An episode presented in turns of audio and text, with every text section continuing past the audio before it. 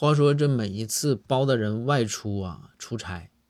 这公孙先生啊都要跟包大人嘱咐一句，说记得要照顾好自己。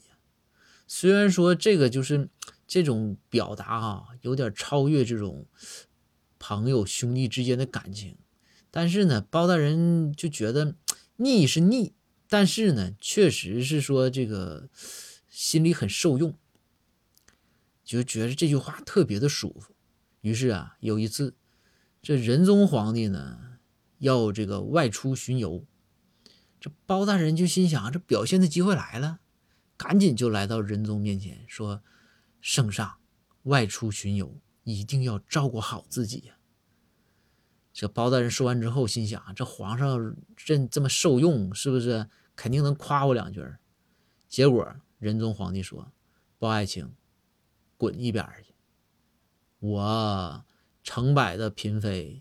上千的宫女太监